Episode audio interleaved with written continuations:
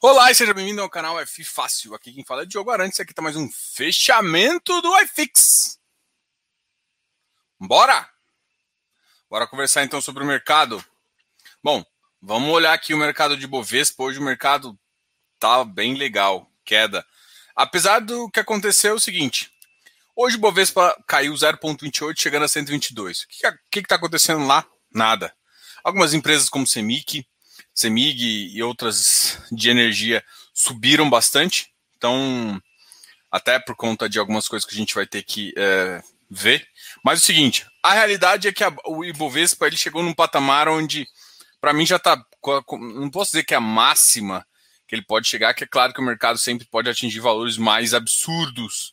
Mas ele está num patamar ali que, ah, enquanto não tiver uma modificação no consumo ou no cenário é, próximo nosso, a gente ainda vai manter um pouco de, de cautela.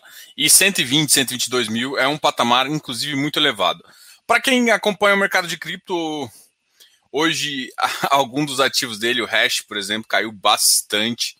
É, ainda parte de reflexo ali do, daquela alta muito grande do, do, das criptos, as criptos subiram bastante. Podem ser umas boas alternativas, mas sempre tem um governo que fala que não pode, que não sei o quê.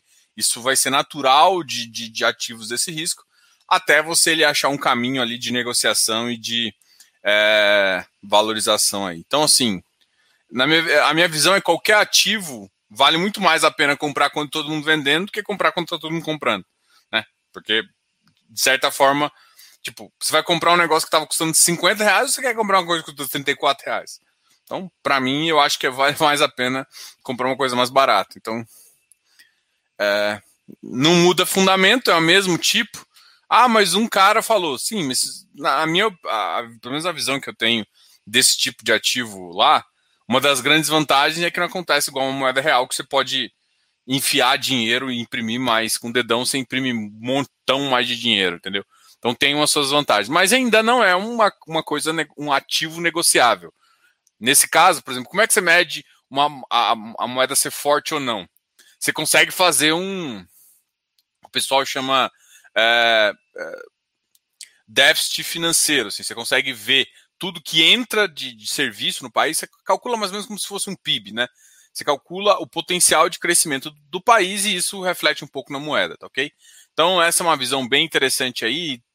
É, eu não estou querendo falar para ninguém comprar cripto nem nada, mas eu estou querendo te mostrar que como como uma, como uma opção. E hoje a, a, Bitcoin, por exemplo, caiu pra caramba. Assim, eu tô comentando isso porque eu vejo o Ibovespa é, tremulando ali na faixa dos 120, 122, chegou a bater 123, mas não tem força suficiente enquanto a gente, é, por exemplo, diminuiu os casos drasticamente, a vacinação for para frente, mas assim, ou, ou a gente está preparando para isso, né? Então o que eu vejo o mercado é preparando para isso. Então, acontece aí da gente estar tá muito bem. Muito obrigado a todos que estão aqui. Estou conversando aí com todos. Vocês sabem que hoje é o dia onde a gente faz o fechamento e tira dúvidas de vocês. Então, vai deixando suas dúvidas aqui nos comentários. Eu, teve, eu tive algumas caixinhas.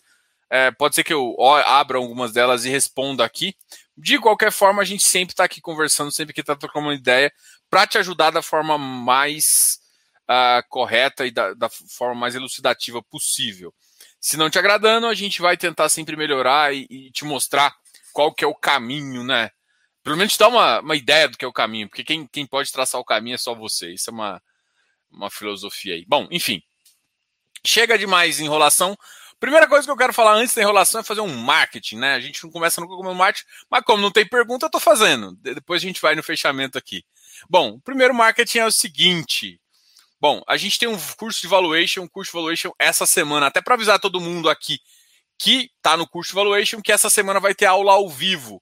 Amanhã no grupo, uh, no grupo Close Friends, eu vou colocar, como todo mundo que está lá no curso tem acesso, eu vou colocar para quem está uh, tá fazendo o curso de valuation escolher o melhor horário para a gente fazer a nossa, uh, nossa live, tá ok? Então a nossa live de dúvidas vai ser feita ou segunda-feira à noite, ou domingo, ou sábado, tá? Então, eu queria muito que vocês respondessem. Então, se você tá, se você tá querendo fazer um curso valuation, olha, esse está muito barato. E eu andei conversando aí com o pessoal no mercado e provavelmente vou ter que subir o precinho, tá? Então, aproveitem enquanto está esse preço, porque pelo que eu olho no mercado ali, pelo que está sendo entregue no curso, não vai ficar nesse preço por muito tempo. Bom, é claro que você sempre pode especular, mas você sabe que eu, eu gosto de ser bem é, interessante aí. Bom, de qualquer forma, então, só para avisar quem está fazendo o curso, essa semana vai ter a primeira aula de dúvidas que a gente falou bastante de estrutura de capital. Então tem muita novidade por aí para vocês tirarem dúvidas. Falamos também de fluxo de caixa descontado, talvez o melhor método. E também uh, falamos de avaliação por múltiplos, tá ok? Eu acho que eu estou devendo duas aulas do, da avaliação de múltiplos que eu devo estar tá soltando até amanhã. E nessa semana a gente vai conseguir trocar uma ideia bem grande aí sobre esse mercado. Então, é, não se esqueçam de voltar lá para fazer. E quem está começando, pô, Diogo, estou começando, você acha que eu faço? Olha, tem um outro curso lá que chama Mini Curso de Fundos Imobiliários, que ele vai te dar uma visão de todo o mercado de fundos imobiliários, além de você poder conhecer um pouquinho sobre FDIC, vai conhecer também sobre FIP e vai conhecer também uh, sobre uh, REITs. Então, dá um overview do que você precisa entender desse mercado imobiliário, tanto nacional quanto internacional, mas é claro, com foco especial nos fundos imobiliários. Então, beleza, aqui eu estou comentando para vocês que quem está começando, esse talvez seja a porta de entrada sua nesse mercado, tá? E, enfim, custa menos que um DEVA, custa menos que um hectare. Então, vale muito a pena você investir uma cotinha do fundo imobiliário para conhecimento, beleza? O curso de valuation agora está mais ou menos duas cotinhas, né? E de, mais duas cotas do, do hectare. Mas basicamente a ideia é que a gente vai colocar logo, logo, logo ele vai estar num outro preço aí, até porque é, ele está entregando um conteúdo bem diferenciado aí. Ok? Bom, falando disso, a gente é consultor financeiro CVM.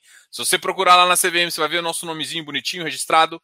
Tudo tranquilo. A gente está cada vez mais estudando e colocando mais certificação para dentro Assim que liberar essas provas da Ambima, vocês vão ver que a gente vai começar mais colocar mais certificação para dentro. Certificação, uh, e eu acho que é muito interessante continuar estudando, tá? Então, essa é a minha filosofia. Além disso, bom, a gente é consultor e pode te ajudar. Temos o Close Friends, que é o melhor Telegram do planeta. Melhor comunidade de fundos imobiliários, melhor. Nossa senhora, é foda lá.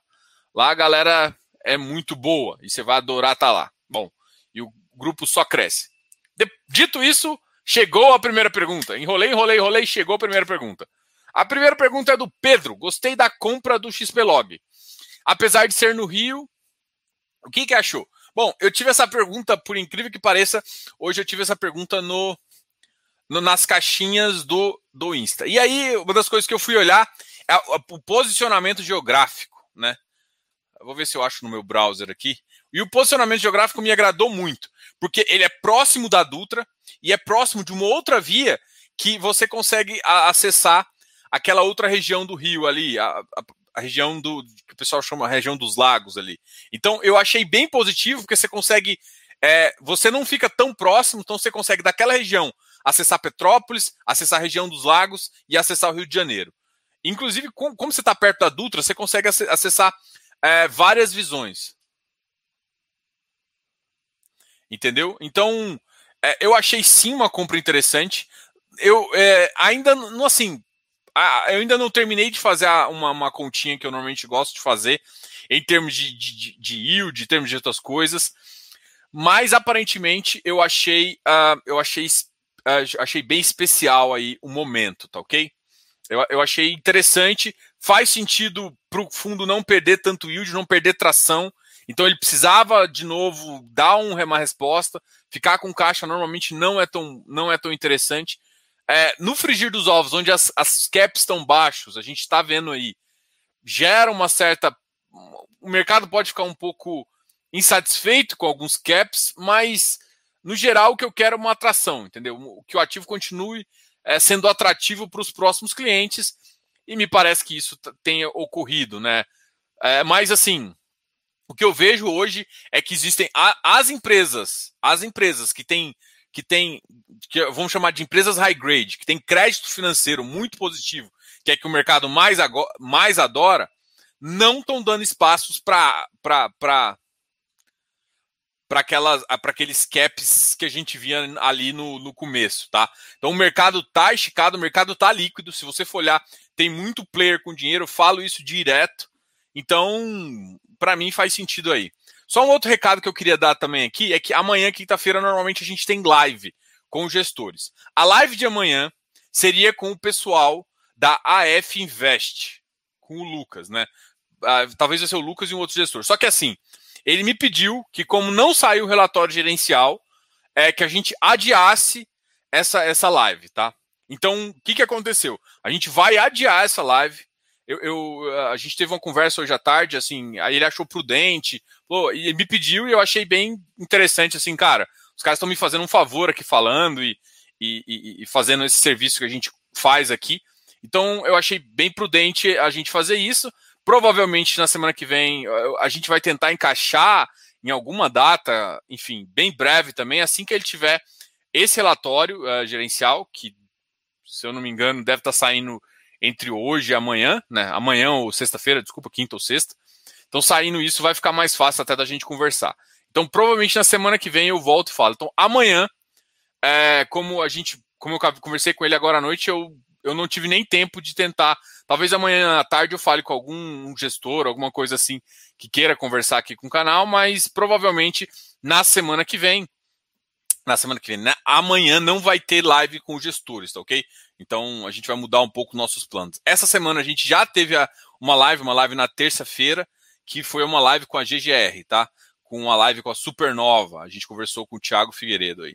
É, foi uma live bem polêmica. Eu acho que muita gente está um pouco irritado com o fundo. A gente conversou ali.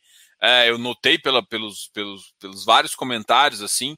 É, notem assim que, que talvez vocês não vejam, né? Mas é, eu faço um trabalho além do que está aqui na tela. Parte do trabalho é continuar conversando com gestores, dar feedbacks, assim, do que eu acho em relação ao que a gente está falando. Então, a gente teve vários, eu tive uma conversa também depois com ele e tal. Foi bem legal, eu tive, eu gostei, eu acho que parte do que faltava na, na GGR, na, na, Supernova, era vir a mercado conversar. Ele acabou vindo num momento um pouco delicado, porque é um momento que ele está com caixa e acabou gerando uma queda de preço. Isso faz com que as pessoas esqueçam um pouco do que aconteceu com o fundo e, e foquem só, só nessa queda. Muitas pessoas compraram em preços muito errados e aí ficam assim. Então, assim, a, tem uma.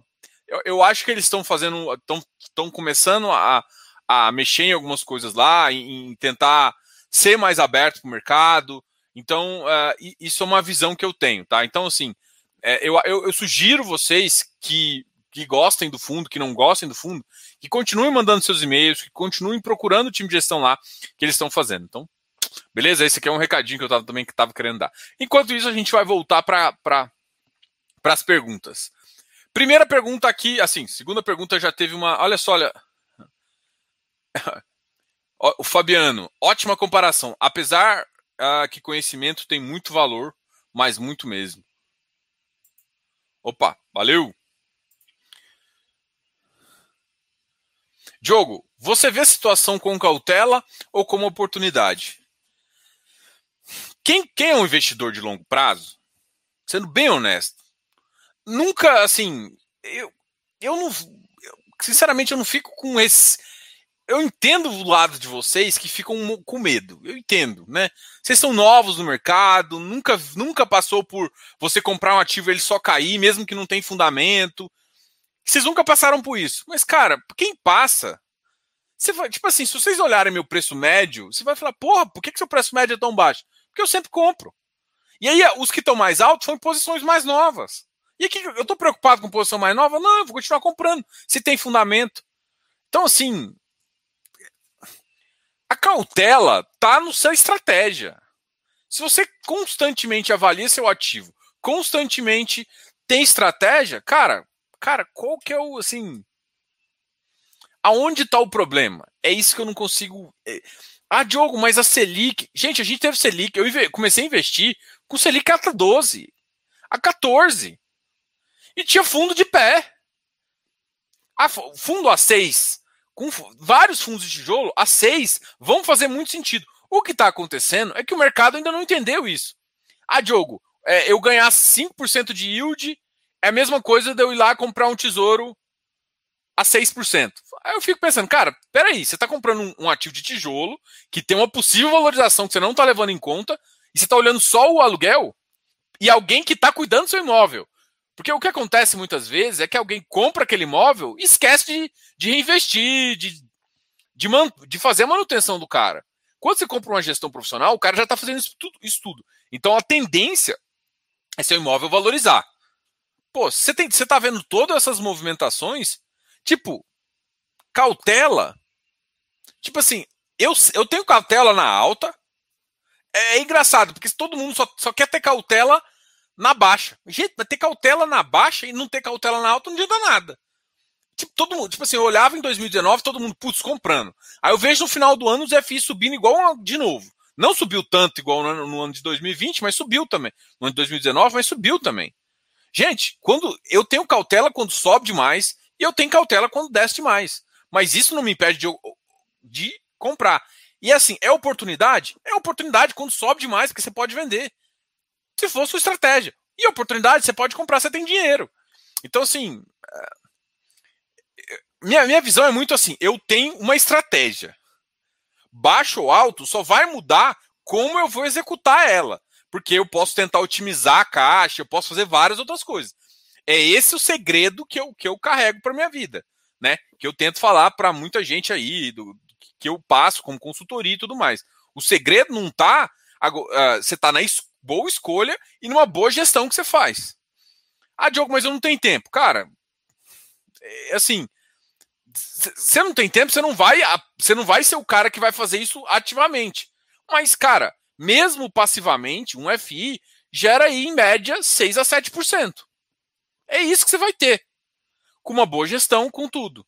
Se você faz ativamente, na minha visão, na minha concepção, do jeito que eu faço, eu consigo otimizar muito mais. E eu não quero falar aqui, porque senão vai gerar gerar discórdia. Então, assim, é, essa é a visão essa é a visão que eu tenho, tá? Então, para mim, eu, eu, não vejo cautela oportunidade. Eu sempre vejo cautela e oportunidade em todo momento que eu penso. Porque essa é a minha estratégia. Tipo, se sobe demais, assim, vamos supor que isso aqui tá curva. Se sobe demais, não é só oportun, não é só, tipo, oportunidade, é, sei lá. Sobe demais, você tem que ter cautela, porque esse, esse preço não vai ficar assim. Então, você pode vender, você pode fazer alguma coisa. Então, você tem que ter cautela sempre, né? E se cai demais, você fala assim, cara, você vai, você vai vender aqui, a ideia é comprar mais, mas você está líquido para comprar? Então, assim, eu, eu, eu não estou preocupado. Vamos ser bem honestos. É igual com a questão de imposto. Uma hora eu sei que esse imposto vai vir. Quando? Não sei. Enquanto isso, eu vou fazendo dinheiro. Entendeu? É, é, tipo, é muito simples as, as, as reações que eu, que eu acho. Você não precisa é ter foco, estratégia investir. Cara, acabou essa é regra. E não ache que você vai. Porque todo mundo quer assim, Diogo, eu quero parar de trabalhar. Quanto que eu preciso ter? Quanto você quer? Ah, eu quero 10 mil. Você precisa ter 2 milhões. Nossa, isso tudo! Mas tem fundo que dá 1%. Aí eu falo, primeiro, você iria investir, para dar 1%, você iria investir num fundo de papel. Fundo de papel, você tem que pegar aquela parte que é a correção monetária e reinvestir. É óbvio que você não vai fazer isso. Então, assim, para ficar. É porque todo. A conta tem que ficar tranquilo. Você não tem que ficar ali no limite. Então, assim, mas nossa, nossa, para ter 10 mil tem que ter 12 mil. Sim, gente, mas você não vai ter isso de uma hora para outra. Por isso que é uma construção. Se você não tiver uma fonte de renda extra, é isso que você vai ter. Você vai juntando um pouquinho para no final ter aquele bolão e aí sim você conseguir compartilhar. É, é, é muito simples. O, os fundos imobiliários, os investimentos, eles não vão te dar aqueles ganhos absurdos de 300% a cada um ano, a cada dois anos. Não é isso o objetivo do cara. É te dar ali 10, 20%. Uh, você ter um ganho nominal acima de 7, 5 a 7% em relação a uma taxa de juros de PCA. Então, você tem realmente um ganho real. Então, você tendo um ganho real fazendo isso, no longo prazo, e com a, com a força dos juros compostos, cara, você vai longe. Mas é 10, 20, 30 anos para fazer isso. Então, não acho que você vai ficar rico agora. Então, quem quer ficar rico agora é o primeiro cara que vai perder dinheiro porque vai fazer cagada, vai vender e comprar no momento errado porque ele não está entendendo ainda a dinâmica do jogo, tá? Então, eu eu assim, eu, eu sempre analiso, eu acho que o mercado vai passar por uma baixa, não é o mínimo do mercado ainda. Eu falo isso para todo mundo, não é a mínima. Tem muito mais para cair.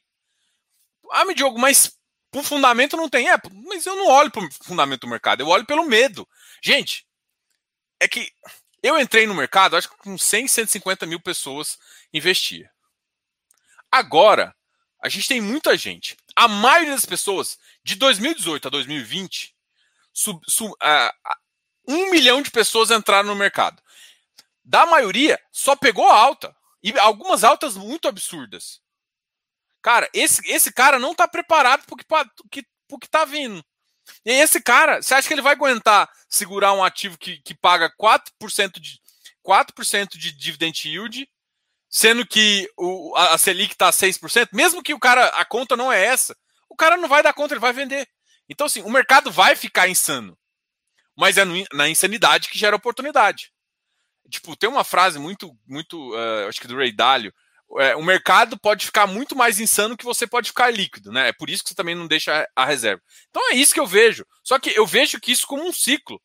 Todo mundo fala que é estouro de bolha. Não, não é, é ciclo. Às vezes ele cresce muito, e aí quando ele cresce muito, existe muito ágil, porque o nego entrou sem saber o que estava pagando. Enfim, tá? Então é essa a visão. O que está acontecendo agora é que como o mercado está ilíquido, está muito menos líquido, uma das formas que você tinha de entrar mais baratas no passado era via emissão. As emissões agora não estão mais tão baratas. Então o que vai acontecer é elas diminuírem. O mercado, por exemplo, quem captou há um tempo atrás, quem captou agora para logístico, tá com caixa. Então, alguns mercados, a questão não é achar, não é ter dinheiro, é achar bons ativos. Os bons ativos, a maioria já sumiu. Tem ainda ativos? Tem. Só que a maioria dos caras que vão pegar esse dinheiro fazem a mesma conta que o cara. Ele não vai aceitar um cap de 9. Ele vai querer um cap de 7 e alguns até de 6, alguma coisa. Mas é, o mercado mudou. E aí você tem que aceitar que essa mudança acontece. Você só tem que saber que é cíclica, né? Ele vai ficar um tempo embaixo e depois vai subir. Se você entender que a vida é cíclica, você vai ganhar muito dinheiro. Se não entender, você vai se dar mal. Simples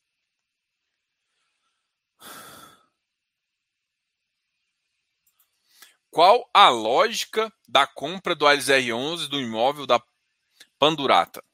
Deixa eu olhar aqui. Eu não vi esse imóvel ainda não.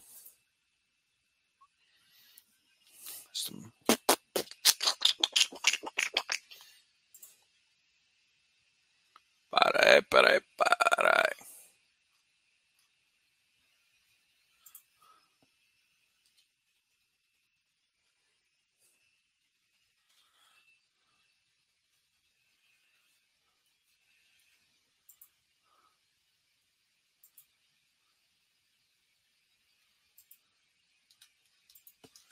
Vamos ver se está aqui.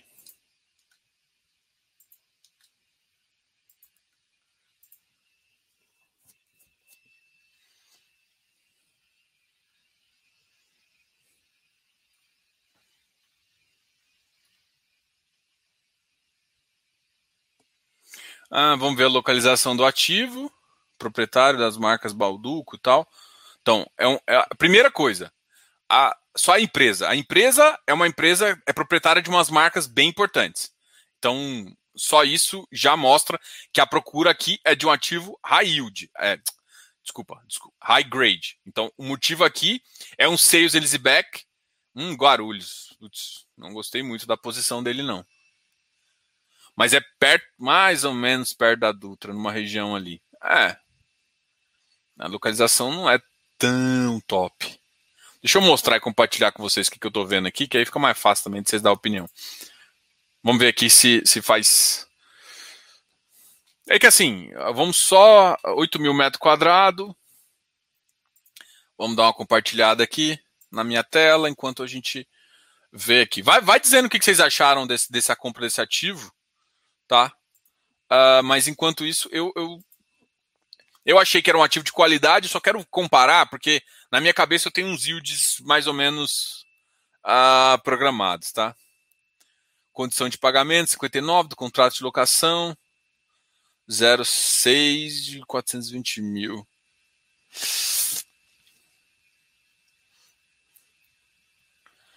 Sobre a Pandurato, proprietária, 150 mil pontos. Aqui ele está mostrando que, que, o ativo de, é um ativo de qualidade. É, só ver se o contrato. Uma vez superadas as condições precedentes do imóvel, em ato contínuo de fechamento, o fundo celebrará com um contrato atípico de 15 anos. Então, é um contrato atípico mensalmente no valor de 420 reais o aluguel. Vamos fazer a conta? Cadê minha calculadora aqui? Opa. Gente, eu perdi minha calculadora. Ai, ai. Achei. Vamos lá. Clear 12. 420. Oh, caçarola.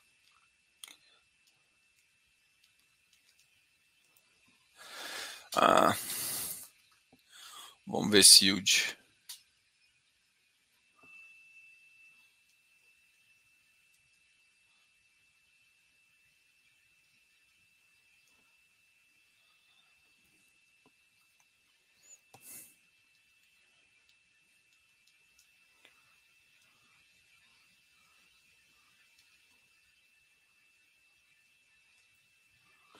Putz, o cap foi bom, hein? O cap foi bom. O cap foi bom. Olha, em termos de, de, localização, não é uma das melhores, sendo bem honesto, assim.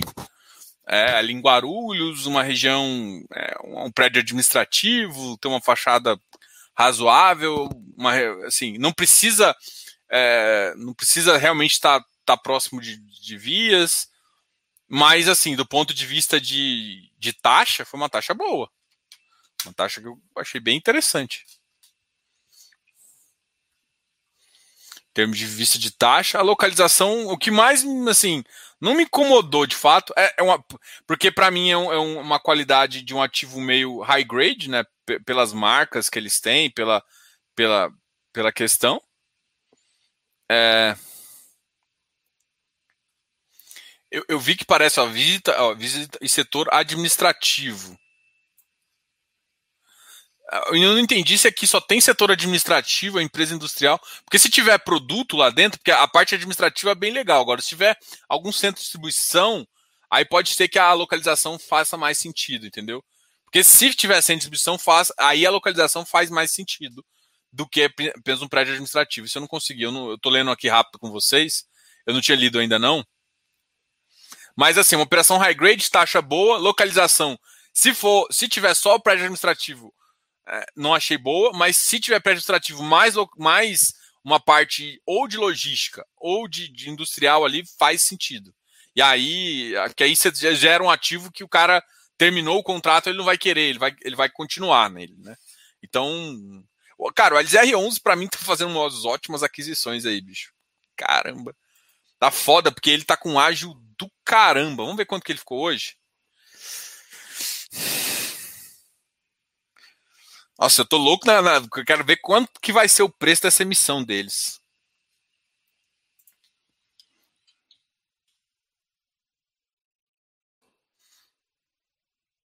Do ALSR11. Quero só ver.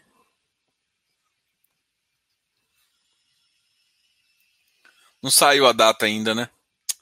Oh, ca caçarola.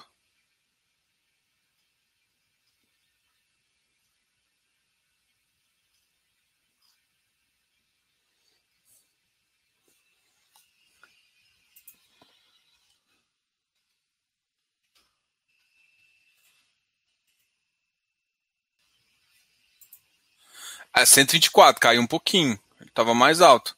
Pô, será que o mercado não gostou? Estranho. Ou será que ele soltou algum fato relevante que eu ainda não vi? Alguém viu alguma coisa? Porque parece, tipo assim, no final ele caiu muito rápido. Será que soltou um fato relevante aqui ou vai soltar ainda e a gente não viu? Da, da oferta? Porque a oferta foi anunciada, mas não tinha data. Será que saiu a data e nego começou a vender? Porque se deu uma caída no preço, eu achei essa, essa compra relativamente interessante. Uh,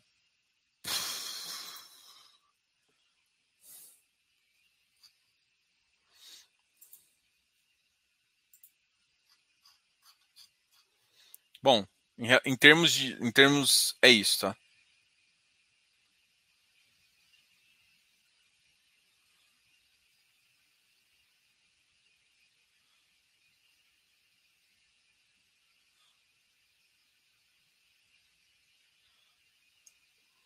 Oi, Evandro, acabei de ver seu comentário aqui. Eu te pedi, mas eu acho que você estava falando também de um outro assunto. Não é só de não é só questão de reinvestir ganho de FI. Você tinha feito. Você tinha falado de uma outra forma lá também. Foi, foi só, só reinvestir? Eu lembro que você comentou mais alguma coisa que foi alguém. Eu acho que eu respondi que em 15 segundos não dava para eu descrever toda uma tese. Eu acho que você fez mais uma pergunta também. Acho que você tinha colocado mais uns outros comentários que, que ajudava uh, eu. Porque, pessoal, esse comentário aqui, ele é um comentário bem tranquilo, mas eu, eu faço, eu, respondo você aqui. Bom, o Alice R11 para mim caiu estranhamente agora. Será que ele não está aqui na minha lista?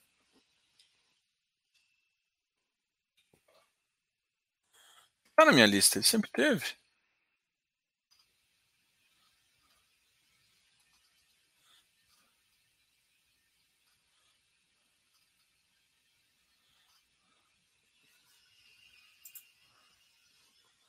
Caiu 1,26. Tá aqui em cima. Ah, tá aqui. Negociou 1,63. Não teve nenhuma negociação acima do normal. Estranho ele, hein? Bom, vamos para a próxima aqui. Esse é um caso aí que eu postaria um asterisco aí, porque eu achei a movimentação muito grande para o mercado que teve hoje, tá? Bom, é, o que você acha de gestão passiva de carteira de investimento? Perspectiva de investidor e não de gestor. Cara, eu acho normal, bicho. É, é, assim, não é porque eu não faço uma gestão passiva dos meus investimentos que eu não acho legal. A grande questão é que você tem que entender a perspectiva que você vai ganhar. É que não, não acha que você vai ganhar 10% numa gestão passiva. Diogo, mas, por exemplo, se eu comprar só papel, você vai ter. Não, você não vai ter. Porque você tem que lembrar que parte é ganho é ganho de PCA, é ganho de GPM. Ganho de PCA e GPM não é ganho real. O que, eu, o que eu quero te falar é que assim, você tem que pensar numa renda passiva interessante. É, é porque assim, lembre que você tem que corrigir o seu, uh, o seu patrimônio ao IPCA, porque senão você está perdendo patrimônio, está perdendo dinheiro de compra. Então, assim, a grande questão que você tem que fazer quando você, quando você tem uma gestão passiva é alinhar a expectativa. Você vai receber entre 4% e 6%, 7% no máximo de ganho real. E, e 4%, jogo mais 4 é pouco. Cara, é ganho real, gente. Ganho real. Então, é mais ou menos isso que você vai fazer. O que todo mundo esquece é, vou colocar em papel ganhar 10%. Você tem que pegar, desses 10%, você tem que pegar 4% e voltar para a carteira. Então, na verdade, você está ganhando 6%. Né? E é mais ou menos uma, uma, um middle risk hoje está pagando mais ou menos IPCA mais 6. Então, parte do IPCA você teria que reinvestir. Né? É, eu acho muito interessante. Só que assim, o que, que seria uma gestão passiva? Eu queria te explicar o que, que para mim é uma gestão passiva. Gestão passiva não significa não acompanhamento do ativo. Gestão passiva significa assim: você não vai fazer trade. Você não vai vender e comprar sem necessidade. Agora, você viu uma oportunidade, você não, você você tem uma emissão que você acha que você não vai poder participar. Agora, a emissão vai te puxar o preço para baixo. Se o ativo está aqui, você vai fazer isso? Você pode, mesmo na gestão passiva, vender ativamente e comprar mais barato, que é fazer uma arbitragem. Não quero fazer isso, quero deixar lá morto. Você pode perder a oportunidade. Então você vai escolher ativos que isso seja muito menos frequente. Você não vai escolher ativos que faça com muito dinheiro, porque às vezes você quer vender num ponto e a emissão está puxando para baixo. Então, por exemplo, se eu fosse uma carteira que não quer fazer arbitragem nem nada, eu nunca teria hectare na minha carteira. Se eu fosse. Porque um cara de gestão passiva. Agora, gestão passiva também não significa que você não tem que analisar os seus ativos. Você vai, você vai, por exemplo, você tem 10 ativos na carteira, você vai ter que ler o relatório dos 10 ativos. Por quê? Porque pode chegar um ponto onde ele fez uma aquisição ou ele tomou uma decisão que você não concorde. Então, assim, é, não acho que tem que ser intolerante com o que o gestor faz, mas às vezes você pode achar que o caminho que ele está tomando não é bom. Então, uma gestão passiva só significa que num dado momento você pode precisar sim vender. Então, uma gestão ativa, uma gestão passiva significa que você vai ter que acompanhar para saber se o gestor está fazendo um bom trabalho, se você continua concordando com a qualidade e com o que está acontecendo no ativo. Então, assim, é, o que aí o que você tem que entender é alinhar suas expectativas. Uma gestão passiva vai receber menos. Em tese, né? Porque a gente às vezes vê o cara girando a carteira igual eu ia falar igual day trade, mas ia causar umas brigas aqui. Mas bom, tem muita gente que gira, gira, gira a carteira, mas não sai do lugar. Se você para, deixar essa carteira paradinha, o cara ia receber a mesma coisa. Porque ele vende um que no lucro, um prejuízo. Você tem que saber o que você está fazendo, traçar uma estratégia. Então você tem que entrar, saber o ponto de saída. Então, assim, então não, gestão ativa não é fácil. Pensando em gestão passiva, cara, legal. Entenda as suas expectativas, entenda o que, que ela vai simplificar, escolha ativos que são em linha com esse tipo. Então, é, você que é uma gestão passiva, eu deixaria papéis com uma proporção um pouco menor. Não é à toa que os, os fundos. É, o iFix está com 36%, enfim, é, não é, não é à toa que esses ativos de, de, de tijolo deixam essa, essa tese um pouco mais baixa, né? Então, isso seria um detalhe também muito importante. Então, eu escolheria ativos que comportassem a minha estratégia, entenderia a expectativa, e é claro, não estou falando para não ter ativo de papel, só estou falando que eu complementaria diferente né? Para a gente ver, ver ganhos. E, e aí me posicionaria em setores que eu acho crítico e em setores que eu acho estratégico, que vão passar, por exemplo, shopping. Ah, shopping teve o caso ali passado. Ok. Eu, talvez eu não, fica, não entraria com uma posição tão grande, mas eu entraria. Porque, no geral, tirando o detalhe, detalhe não, mas tirando a época da pandemia, cara, os shoppings sempre se comportaram muito bem, inclusive em crise. Os shoppings eram os queridinhos até 2019. Por quê? Até com ágios maiores que ativos de, de logístico. Então, assim, eu me posicionaria em vários ativos setores assim. Tem um setor que não é novo, né? Mas recentemente o mercado repaginou ele, que é o ativo de renda urbana. Renda urbana sempre teve um problema muito sério. Que, cara, primeiro que sim, qual que é o problema de renda urbana? Porque se você começar a comprar vários prédiozinhos, Fica tão difícil para o gestor tomar conta de tudo que o time dele teria que ser tão grande que essa conta não feche.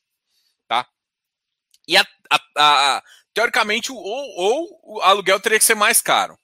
O que, que aconteceu agora? O pessoal foi para a renda urbana, mas procurando que tipos de ativo?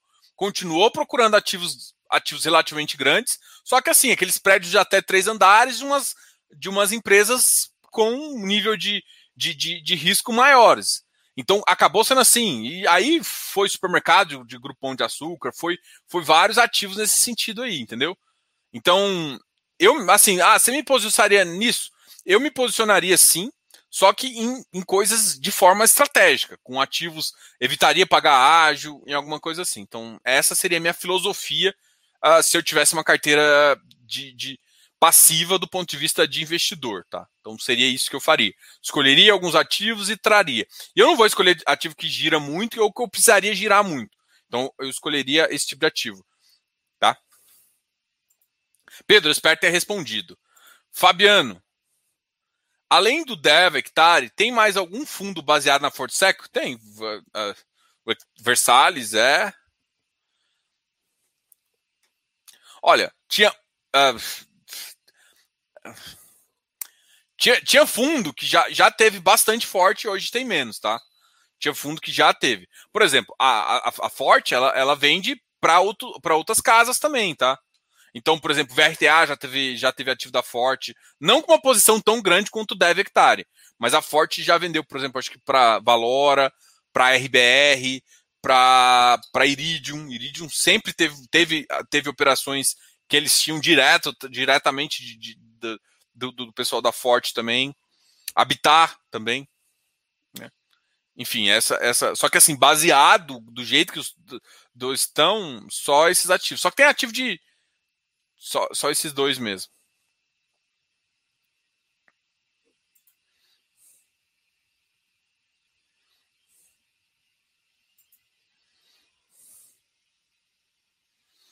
Danilo, eu vou conversar com o time da Amor, cara. Ou não sei se é Mor ou Mur que eles falam. Mas eu marquei com eles. Deixa eu até ver que dia que eu marquei com eles. Marquei com eles na semana. Acho que daqui a duas semanas. Deixa eu ver aqui, eu te falo. Pera aí, rapidão. Vou até que desmarcar a live de amanhã. Fica na minha agenda aqui. Eu não publico essa agenda aqui, mas talvez um dia eu publique. Uh, semana que vem as lives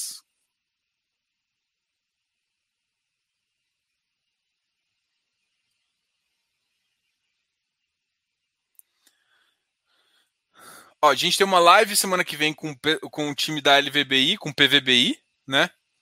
Uh, a gente tem uma live com a Amur no dia 10 de junho. porque vai ter um feriado e tudo mais. Então, 10 de junho a gente tem uma live. Tá? Então, essa, a, essa é a visão aí que eu tenho. Então, a gente vai poder conversar.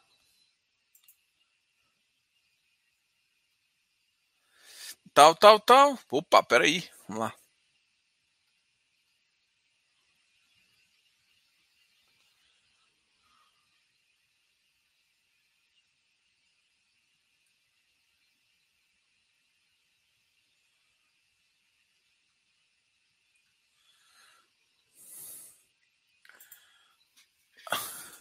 Boa, Ivana. Ah, como você pediu lá, poderia me falar sobre a questão de reinvestir os ganhos do FI de papel? Cara, uma das coisas que você tem que entender é que FI de papel, ele não corrige a correção, assim, ele te paga a correção monetária. Vamos lá. Então, o FI de tijolo, a correção monetária fica na valorização do ativo. O FI de papel não. Eu sempre falo para todo mundo que o ideal do FI de papel é você comprar ele a 100 e vender ele a 100. E você ficar exclusivamente com o seu rendimento. Esse é o ideal do mundo de papel que não acontece na vida real, tá? Mas esse é o ideal. E, e o, que vai, o que a gente tem que fazer é o seguinte: papel, apesar de você não crescer o valor patrimonial, que é normal nos outros, nos outros, nos outros tipos de fundo, o que você teria que fazer é aumentar o número de cotas. Então, parte do rendimento ah, Diogo, quanto? Cara, depende de cada mês. É isso que você tem que olhar no relatório. Tem mês que vai ser 40%, tem mês que está sendo 20% e tem mês que é 60%. Então teve ativo que pagou tipo 1,50, do 1,50 aí 70 centavos foi. Foi correção. Então ele basicamente pagou realmente 80 centavos, né? Então, teoricamente, você pegar um yield aí de. Você teria que comprar o restante em cotas, né? Do ativo. Só que o ativo estando com ágio não faz sentido você comprar. Então, essa é uma, uma, uma visão que eu, que eu queria que todo mundo tivesse. Quando você faz uma carteira só de papel, você tem que lembrar que parte é correção monetária. Então, enquanto no FI de tijolo você não precisa não precisa aumentar em tese, né? Se o FI de tijolo for bom, for bem administrado, e, e o mercado econômico, o mercado de capitais e o mercado uh, de, de, o mercado real, de, o mercado real imobiliário conseguir gerar um ciclo positivo, se acontecer esses casamentos, esses dois, aí provavelmente parte do valor que, que, que agregou no fundo está tá acroado na cota, tá ali em, junto com a cota. No FI de papel isso não acontece nunca, porque te, te devolve o dinheiro. Esse é o ele te devolve a correção monetária no mês a mês, entendeu? Ele nem te devolve no final, ele te devolve, quer dizer, tem um que te devolve no final, mas a maioria te devolve no mês a mês. Então, teoricamente, seria que pegar essa parte e comprar mais cota. Então, no que, que ia acontecer? Você ia começar com 100 cotas, vamos supor, ia comprando, não sei se dá para comprar, enfim, 100 cotas, e você ia comprando cotas de acordo com, com, com uma coisa. A cada um você ia comprar, depois você ia ter 101, 102, 105, 110. Então, no final, você iria pegar parte do rendimento, que seria a parte é, real do seu rendimento, você poderia usar, né? Eu não estou falando para usar, mas em tese o que você teria que fazer se você quisesse viver de até de renda em relação a isso. Teria que pegar isso e outra parte, que é o que é a correção monetária, você teria que recomprar no mesmo ativo até para você entender. Claro que eu estou falando para recomprar o mesmo ativo no ágio, né? Se, pensando que a cota está 100, você sempre recebe aí. Então, essa seria é, seria uma tese, é, tem uma tese mais, mais interessante, tá? É, eu, eu, só que que você me perguntou uma coisa um pouco mais complexa, Evandro. Não foi só isso, cara. Sei que você não tá lembrando aí, mas, cara, você me perguntou uma, uma coisa bem complexa que eu lembro de, de ficar pensando assim. Eu não sei que você. Eu acho que talvez você nem entendeu a, a complexidade que você tinha perguntado. Mas. Pô, eu vou olhar aqui, velho. Eu sou curioso. Eu não aguento, não aguento não saber, não. Deixa eu, deixa eu olhar aqui. Pera aí, cinco segundos aí.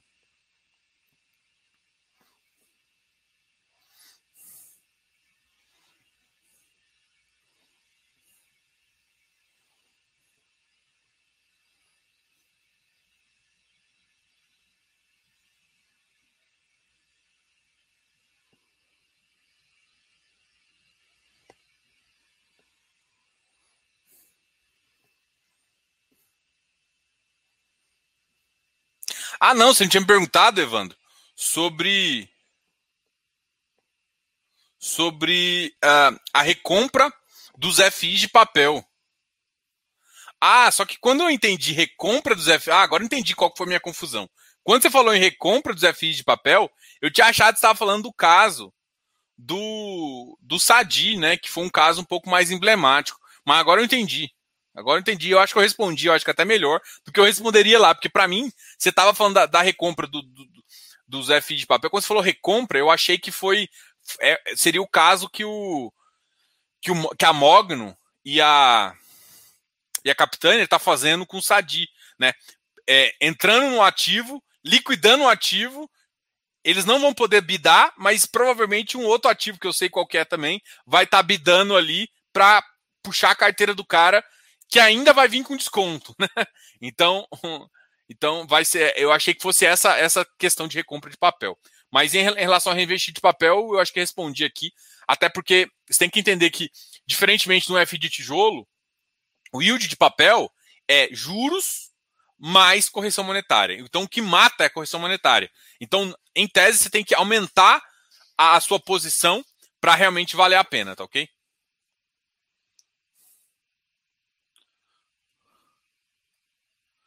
Eu acho que você mudou a palavra aqui, eu tinha, eu, eu, tinha entendido errado na outra vez. Beleza. O Eleu comentando aqui. Eleu, Eleu, eu vi sua pergunta sobre. O Eleu fez uma pergunta também, que eu falei que o GSR comprou o Teboff caro, ele mostrou um estudo que saiu na.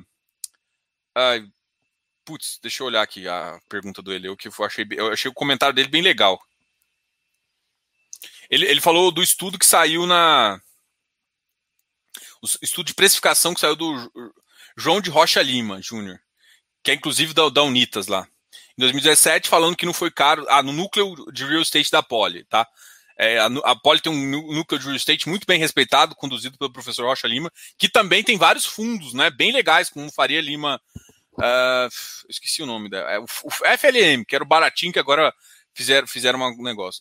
O que eu ia responder para você em relação a, a, essa pergunta sua, eu vou até aproveitar aqui para te responder.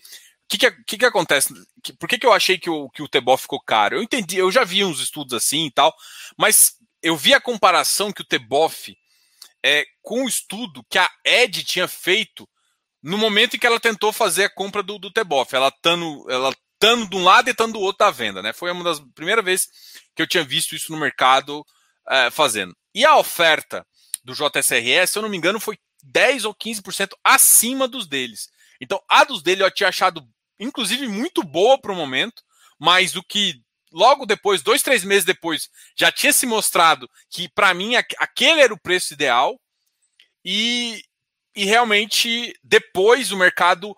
Nem esquece a queda do mercado depois, mas depois, quando ele colocou, quando o JSR bidou e teve mais uns outros bids, o, o, o bid dele foi mais ou menos 7% acima do segundo colocado.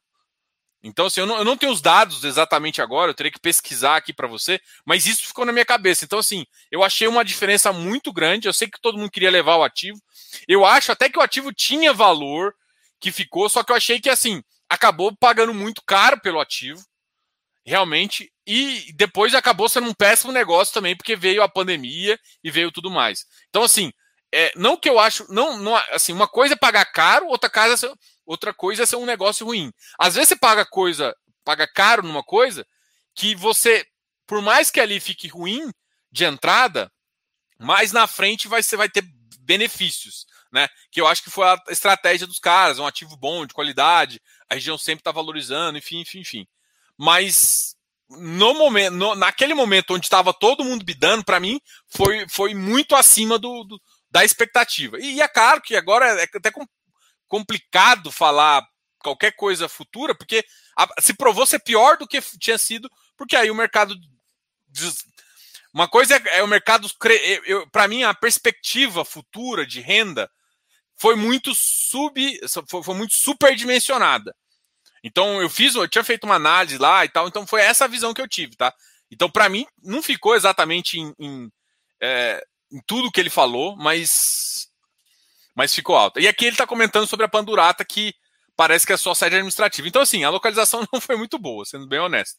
Uma operação de 15 anos e tal, mas para quem tem ativo, para quem tem ativo ali da, lá no Rio de Janeiro, lá da, da aqueles atentos da vida, que trem lá, é, que, que tá de olho em outras coisas, assim, eu não sei se na região tem prédio, se os caras conseguem fazer outra coisa, mas o cap ficou muito bom, uma empresa high yield, mas a localização hum, Não é, não é em São Paulo, em Guarulhos, uma região, enfim. Se não tiver saída para o mercado, isso aqui pode ser uma bombinha, tá? É, em termos de cap, em termos de, de, de, mercado, isso faz todo sentido, tá? Tipo, é, a taxa foi boa, talvez seja ruim pela localização, mas tem que saber a saída do mercado, né? O, se eles quiserem sair de lá, o que, que fazer com o ativo, porque assim, não é uma localização premium, você não vai trazer uma outra empresa que queira ficar lá, entendeu? Mais difícil pagando o que eles estão pagando, é essa a questão. Lembro que te fiz algumas perguntas dos pontos positivos e negativos do, do, do Iridium também. Ah, isso eu respondi já. E aí, Barba? Uai, cadê o, o vai pelos fundos? Barba, você tem que definir. Ou entra pelo vai pelo. O Barba, que é o, o meu colega. E é. Mano. Eu, o, o Barba aqui, o Barba do Vai pelos Fundos, tá? Não sei se o pessoal conhece. Com certeza já conhece. Quase todo mundo que me segue já conhece lá. Uai, é só você me convidar.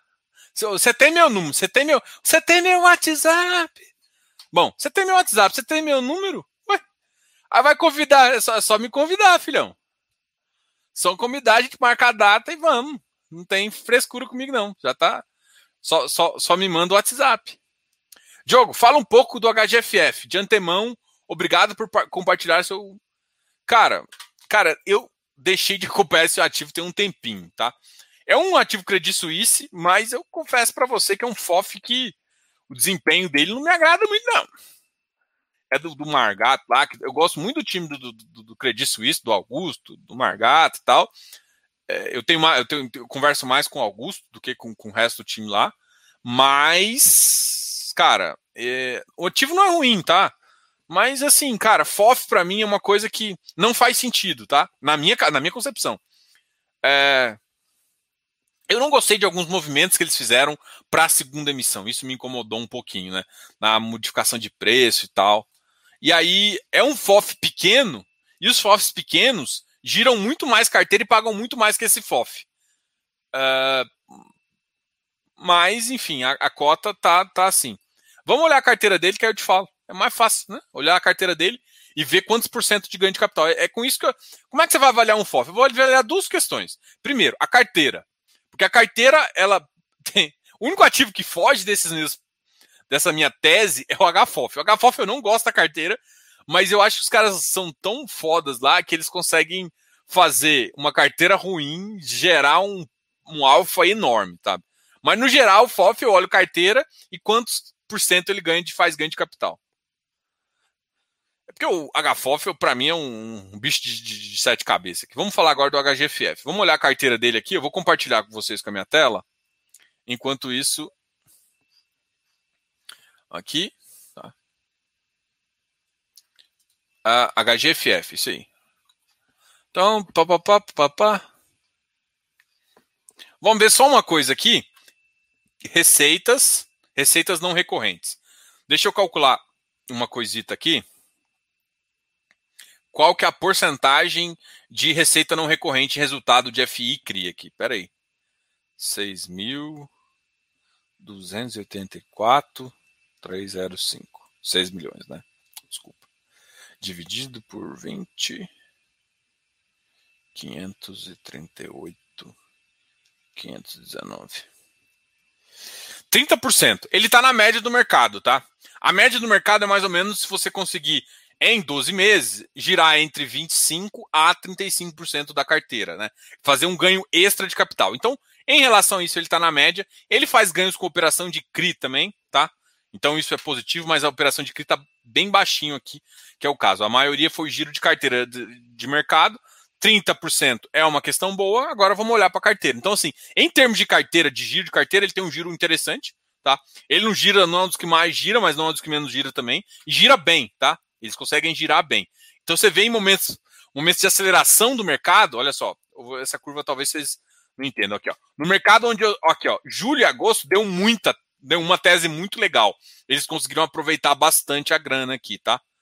Então, uh, a Credi faz esse negócio que eu não gosto de normalização, então você nunca sabe se o, se o trem tá bom, se o trem tá ruim. Então, assim, ele ganha um pouquinho, depois vai lá e ganha um pouquinho. Então, ele faz essa normalização que eu, particularmente, não sou muito fã. Mas uh, o resultado dele é condizente com o mercado. Então, no mercado acelera, eles sabem fazer giro e se posicionar bem. Agora, vou ver a carteira dele para continuar. Vamos só fazer o comparativo aqui.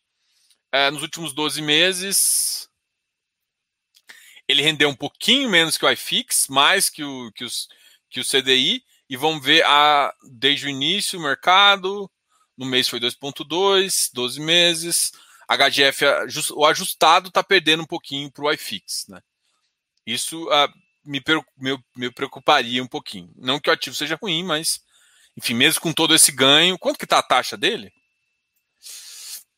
Vamos ver a taxa dele.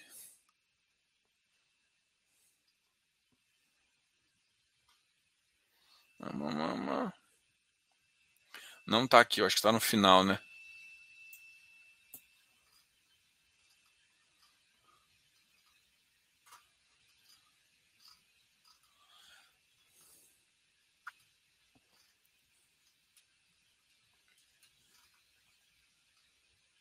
Aqui.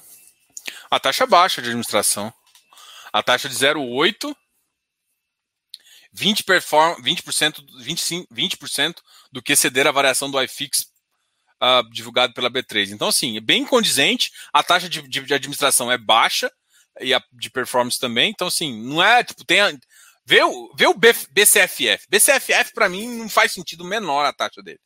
Faz o menor sentido a taxa dele. É o único ativo que eu enfim, eu não posso falar mal aqui não, senão eu, os caras nunca mais conversam comigo. Quer dizer, já não conversa mesmo, né? Vamos olhar aqui a carteira.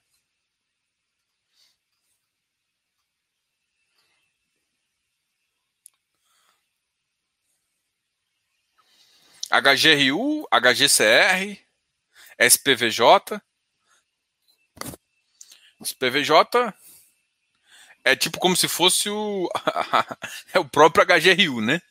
Se eu não me engano, o HGRU tem SPVJ. Mas tem teses boas aqui, com, com yields interessantes. Um KNCR muito não faz muito sentido para mim, isso aqui. Isso aqui é uma tese muito. Pô, quer ter que tenha. Mas é uma tese que pode gerar um ganho de capital, entendeu? Pode ser por isso que eles estão montando. Cara, a carteira dele para mim é média, assim. Não tem nada aqui gritante Tipo, KNCR, gritante, não é risco. Que, tipo assim, eles têm uma carteira segura que tem possibilidade de ter ganho de capital. Pô, BSR é uma posição das mais contestadas aí, mas em termos de valuation faz sentido para muita gente. GTWR, para mim, isso aqui, não. Ribad também não. Mas, no geral, tem uma carteira interessante, tá? Já vi carteiras melhores, já vi carteiras piores. Então, assim, ele está entregando um yield bem adequado porque está acontecendo, mas não está batendo o iFix também, até que você consegue ver até pelo, pela performance dele aqui, entendeu? Mas é um fundo, porque para mim podia ser que a, a, performance dele não está ruim, então podia achar que a, a performance dele estava ruim por conta da taxa, mas não é taxa não, a taxa dele é condizente com o mercado e dá para bater o mercado com essa taxa. Então é, a performance dele em alguns momentos não foram não foi tão alta ou ele sofreu mais com alguns ativos em queda do que antes, tá? Eu acho que tem alguns ativos, tipo KNCR, que eu acho que ele carrega há muito tempo, que foi uma posição meio mal montada.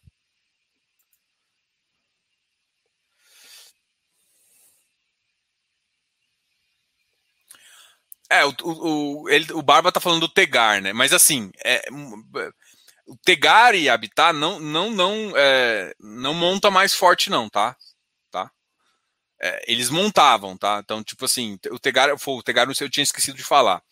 É, já montaram bastante. Já tinha, antes, antes do, do, Deva, quem tinha a maior posição do, dos mesmos nativos da, da Hectare era nosso queridinho Habitat. Mas agora não tem mais. A posição deles mudaram e o Tegar também saiu, tá?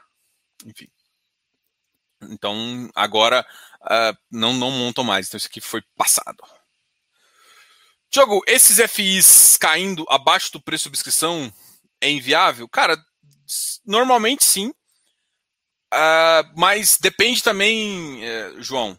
É que é assim, cara, você tem que saber que tem hora que eu vou montar posição para cliente muito grande, que o cara quer, enfim, tem um valor lá e ativos pequenos. É que assim, quando tá abaixo da emissão, é, é foda, mas é, porque assim, se você entra com um tamanho muito grande, você começa a fazer. Quando você está próximo da missão ou abaixo, é, é interessante às vezes entrar parcial em cada um, aí dá para montar uma estratégia com cada um.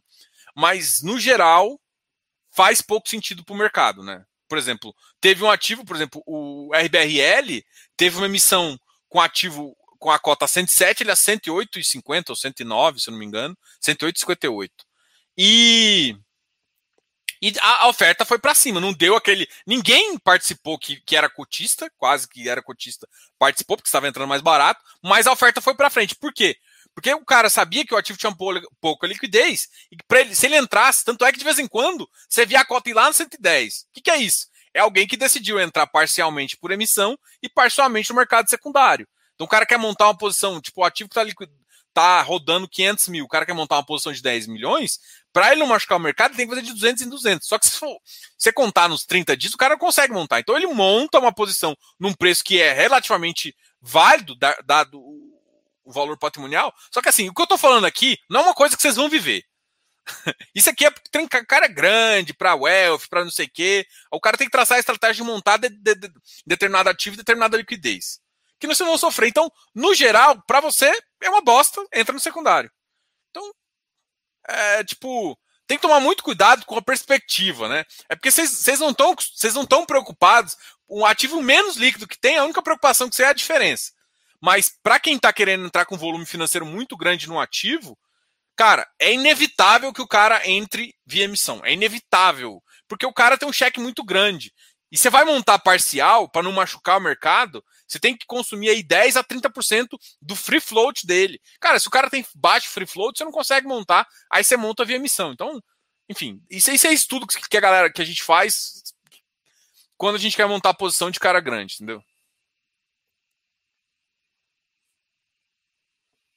A mesma pergunta que eu fiz pro Fabiano, pro, pro, pro Bárbara. Ele não entrou com, com vai pelo fundos agora. Opa, cheguei atrasado, mas cheguei. Fala, Diogão. E aí, Vitor? O Vitor é o moderador aqui. O Vitor pode, se vocês se falar merda, o Vitor pode banir vocês aqui, ó. Acho que nem ele sabe que ele tem esse poder, mas o Vitor acho que o Vitor é o único que tem. Diogo, Mogno e Capitão existiram hoje da recompra. Ah. Sério? Eu não vi.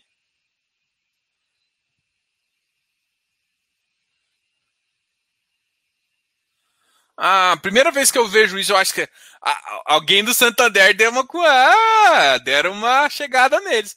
Eu achei que eles iam tentar bancar o Santander, não deram conta, não. Isso daí é claramente alguém que chegou e. Porque faz muito sentido. Financeiramente, para quem não gosta do Santander, então faz mais sentido ainda. Agora. Mas, então alguém, alguém, alguém chegou e sentou com os dois ali. Porque financeiramente não faz sentido, não. Então, assim, não sei o que, que eles deram de justificativa oficial, mas, mas, mas, que sentaram com eles ali, sentaram, viu? Porque não faz sentido no mercado desse o cara não. É. é. Cara, foi para essa questão mais iniciante mesmo. Bom, valeu, Evandro. Ô, cara, para começar, eu sei que vocês gostam muito e tal, velho. Uma cotinha do, de um fundo aí, você compra o curso, pô. Uma cotinha de um fundo, em vez de comprar uma cotinha, compra lá para estudar, vale a pena, vale a pena. Bom, Diogo, BTAL é um fundo diferente e tem segurado bastante o preço. Sabe algo sobre esse? Cara, eu já conversei com o pessoal lá. Eu, eu acho que eu já falei várias lives sobre o BTAL, que é uma estratégia agro, né? Então, assim, eu, inclusive eu tenho que. Ah, eles falaram para mim que estão com problema lá de conversar e tal, babá, tem umas coisas assim lá, porque não tem gestor, né? O fundo, o fundo, o fundo tem o consultor e o consultor não pode fazer live, tem umas bagaças assim pela CVM, e aí é complicado de falar lá. Então, assim, é, putz, é um fundo que eu achei bem interessante, o que para mim faltou cereja do bolo.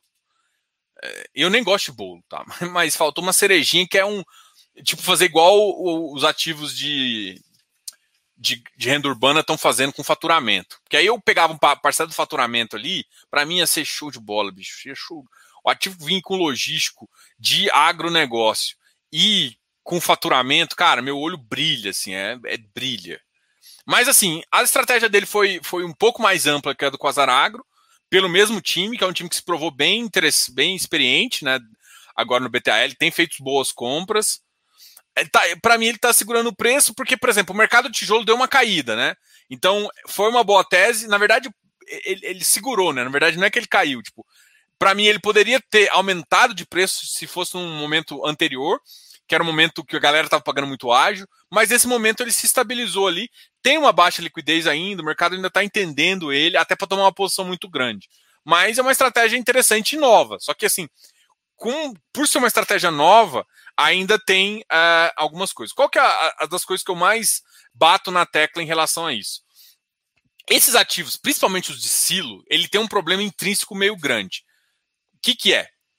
é quando a gente está falando de capex tal, você tem um reinvestimento no próprio ativo que é permitido quando você não está fazendo regime caixa. E quando você está fazendo regime caixa, você não tem isso. O que, que eu estou querendo te falar?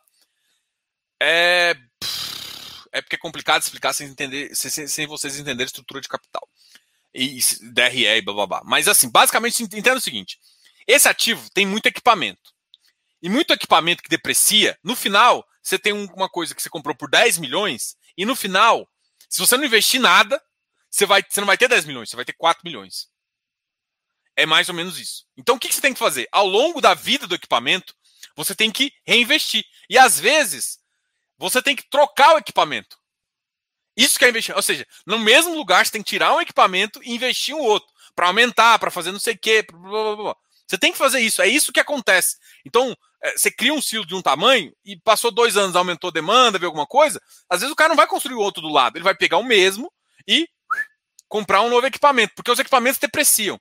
Então, esse reinvestimento de capex é problemático para um ativo de, de, de FI o capex que você investe em, em, é, em reinvestimento em FIs de. de. de. de oh, caramba! De lajes é muito baixo. Então, com aquele 5% que o cara retém, ele consegue fazer várias, várias, manutenções e fazer. E quando é uma coisa grande, ele chama, chama o capital de vocês para botar, que é o caso do HGPO.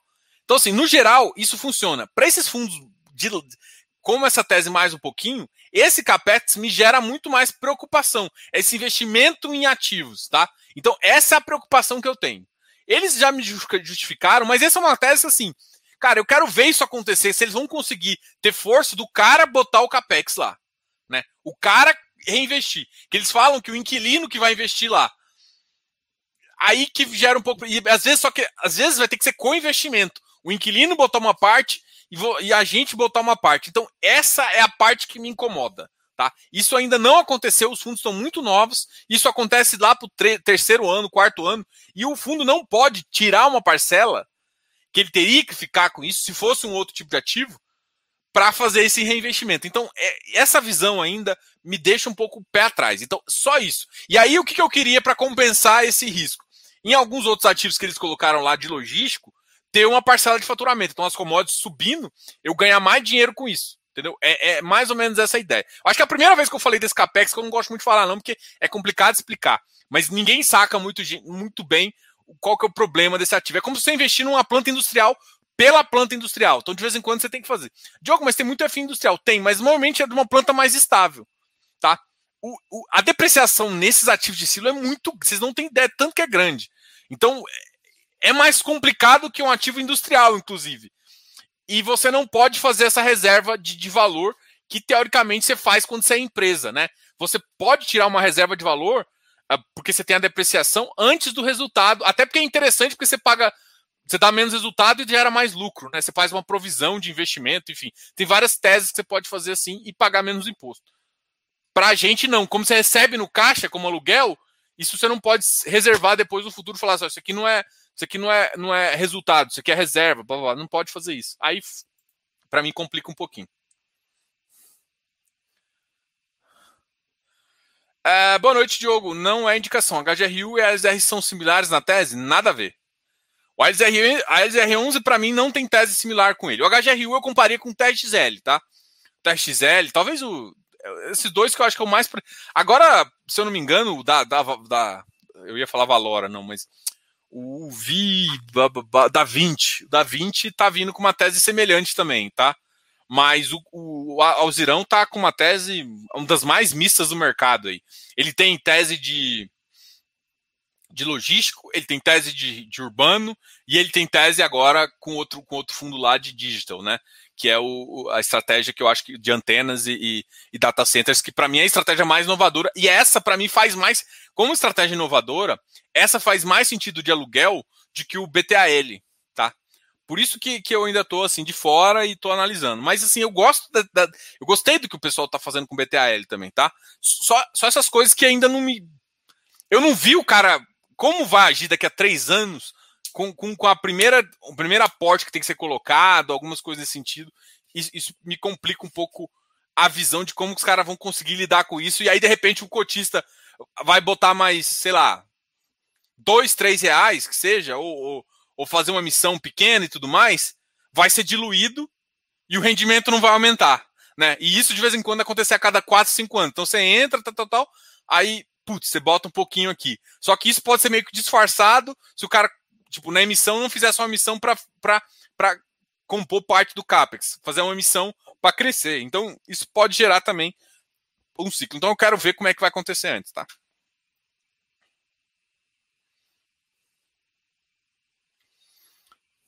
O que você acha sobre a, a, a, a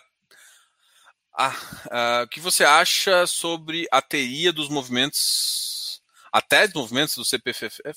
Cara, eu gosto, cara. A Tânia faz bom movimento, cara. Eu gosto mais dos caras faz. Eles são bem agressivos, cara. Eu, eu gostei muito do Caio Conca também. Achei que faz muito sentido o cara fazer conversa. Caramba, eu tô uma hora falando, gente. Oh, eu já vou nessa.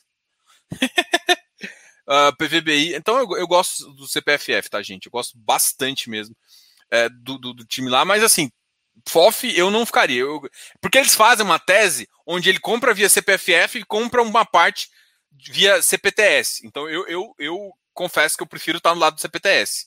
Tá? Assim, entre os dois eu prefiro estar no lado do CPTS. Não que eu ache ruim, mas uma tese só de FOF eu, eu tô evitando, né? E isso é Diogo, tá?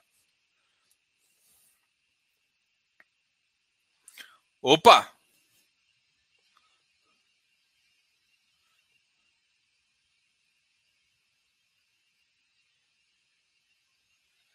Boa, tem um amigo que trabalha na VBI. Me deu uma baita dica, se chama PVBI, a nova Magalu. Ah, assim, o ativo é muito bom, velho. Não tem segredo nisso. Mas, mas esse negócio de a nova Magalu, é, mano, não vai crescer tanto assim, não, gente. Mas, assim, tem um baita de um potencial qual que, é, qual que é a questão do PVBI? O PVBI, ele tá ainda, por mais que eles tenham renovado com a Prevent Senior, é, quando você olha na receita, por exemplo, quando eu faço uma avaliação que eu faço, até o pessoal do Cult Valuation pode ter visto ali, quando eu faço uma, uma tese, como a concentração está muito alta, ele acaba perdendo valor. Então ele perde nota pela concentração. Então, uma coisa é quando o ativo, ele tá. Você tem o mesmo ativo, com várias empresas. Quando ele está muito concentrado, o cara tem um poder de barganha muito grande. Eu não gosto disso. Apesar de achar o ativo, ativo ótimo, não tô, não tô questionando. Então, assim, é um ativo que tem potencial, é um ativo interessante, tá num preço absurdamente. Assim, eu não quero dar dica nem nada, blá, blá, blá, blá, blá mas tem teses, tem teses que, que, que fazem sentido, né? Mas não é só o PVBI que tá barato, né? Quase todas as teses de, de lajes estão, então assim, só tem que escolher o que volta antes. Tem alguns segredozinhos para tomar, para tomar bem um ativo, né? E para ter a, a TIR certa e adequada para o seu, uh, seu portfólio aí. Uh, abusando da sua boa vontade, o amigo acima perguntou, citou o BTAL. Uh, ah, porém, me informei que ele tem dois dos mesmos gestores, com a Zaragro, que deu uma das tretas aí, não foi? Foi. Não, o pessoal do, do, do Quasaragro, o cara saiu, uh, saíram com os caras, e aí de, de repente, uh, depois o, o, Agora fez. Mas o Quasarago tem uma tese um pouquinho mais complicada, porque ele não pegou a parte de logística que o BTAL está pegando. Uma parte de. De, de, de logística, não. É, é, que é uma parte voltada. Que, que é essa parte voltada para logístico, daqueles. Uh, esqueci a parte, como é que chama aquela parada?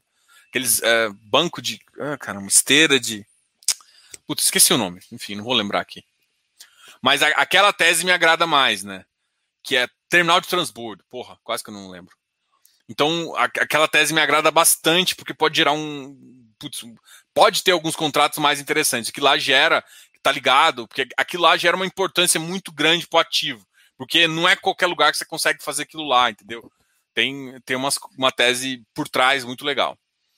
Com o Habitat, rolou alguma coisa que eles saíram da Forte? O que você acha sobre a tese? Eu acho que eu já comentei isso aqui.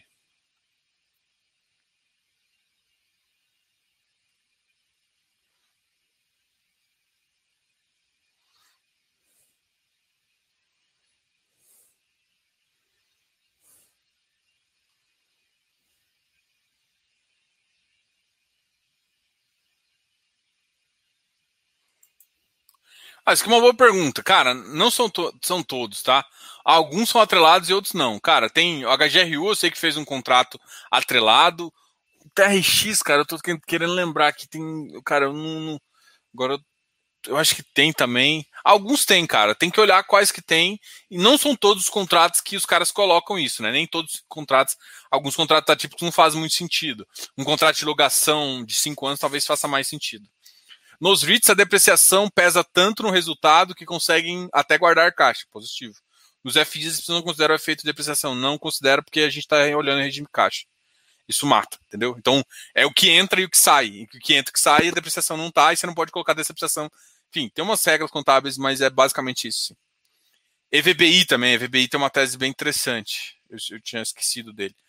É, inclusive, acho que eu devo, devo conversar com eles recentemente.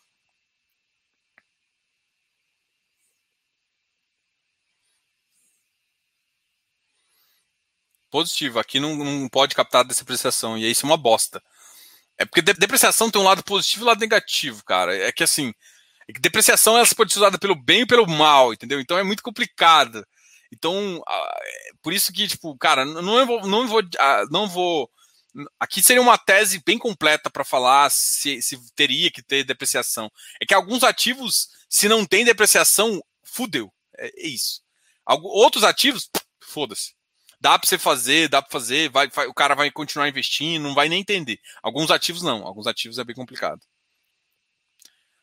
Diogo, pode ser. Já tive o PDC, vendi porque achei uma inércia muito grande de gestão. Os ativos do fundo estão com preço por, por metro quadrado interessante? Cara, então. Então, ser, tá. Galera, cara, já tem uma hora e vinte. Hoje eu faço essa, essa, live de uma hora. Obrigado a todos aí que, que compareceram.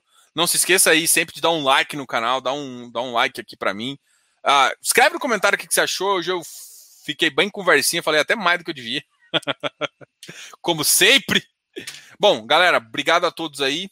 Obrigado pela paciência. Lembrando aí que quem quiser participar de umas discussões mais é, ricas e também discussões mais uh, privilegiadas, pode participar do nosso Close Friends, que é bem legal aí, que tem uma visão no Telegram e a gente faz uh, um grupo bem seleto aí, exclusivo para discutir e para conversar sobre estratégias de investimento sobre fundos imobiliários. E é claro, você vai ter algumas ideias de investimento de ativos também. Então, algumas coisas que a gente conversa, é, inclusive com a minha tese que eu uso para para falar em consultorias, a, meus estudos ficam abertos lá no Close Friends, tá ok? Então, ga galera, muito obrigado a todos aí. Cara, Close Friends é vida. E por 35 reais, é, 35 reais mensais ou uma promocional anual. Anual eu gosto mais que vocês façam, tá? Mas beleza, já falei demais, já falei demais, já falei demais. Agora é hora de sair. Falou, galera. Tchau, tchau. Até oh, amanhã.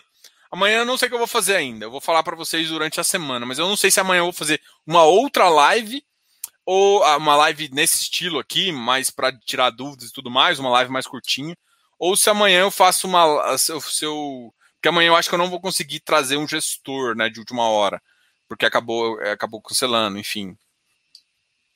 Bom, vamos vamos ver aí o que, que eu vou fazer. E eu te falo amanhã. Beleza, galera? Falou. Aguardem aí ansiosamente. Falou, galera.